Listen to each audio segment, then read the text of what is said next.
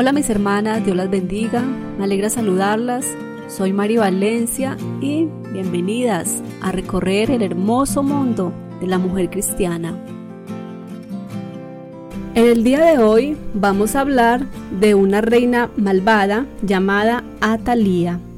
Y en el segundo libro de Crónicas 22, capítulo 10 dice, Cuando Atalía, madre de Ocosías, vio que su hijo había muerto, tomó medidas para eliminar a toda la familia real de Judá. Y Atalía es hija del malvado rey de Israel, Acab. Es una de las malas de la Biblia. En lugar de ser una madre piadosa, la escritura nos dice que ella alentaba a su hijo Ocosías a que hiciese el mal. En segundo libro de Crónicas 22.3.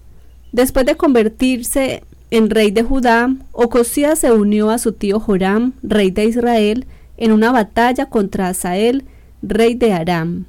Después de la batalla, el guerrero Jehú, que ya había matado a muchos de los herederos de Ocosías, borró también al rey de Judá.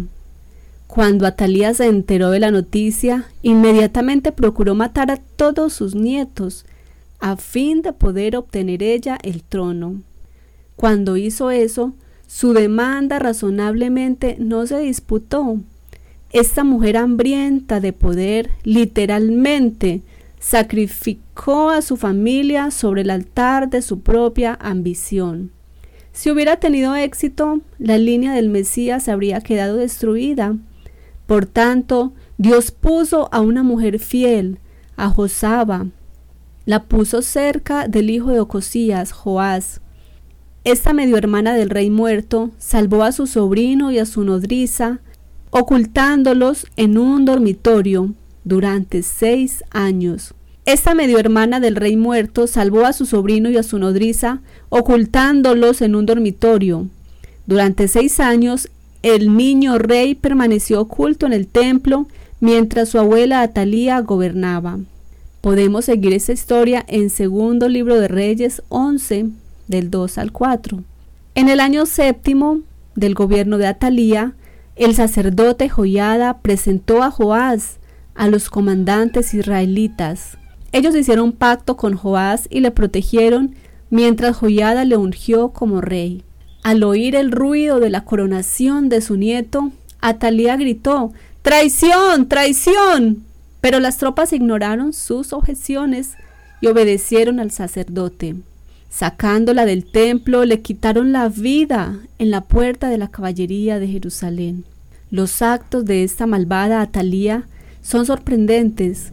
Pocas de nosotras sacrificaríamos a nuestros hijos o nietos para conseguir poder, pero a veces nuestra acelerada existencia en el siglo XXI nos hace defraudar a nuestra familia en tiempo y atención. Si nuestros empleos siempre están en primer lugar, si viajamos incesantemente o si demasiadas veces dejamos a nuestros hijos en manos de otras personas, quizá hayamos comenzado a cometer el mismo error que cometió esta malvada reina. No tenemos por qué servir a un Dios pagano ni querer gobernar una nación, a fin de que nuestras prioridades se mezclen mal. Si fallamos, no somos malas mujeres según el molde de una Atalía, pero sí necesitamos arrepentirnos, confesar nuestro error y encontrar una manera de hacer cambios. Quizá eso signifique reorganizar nuestro tiempo, rechazar algún ascenso o tener un empleo a tiempo parcial.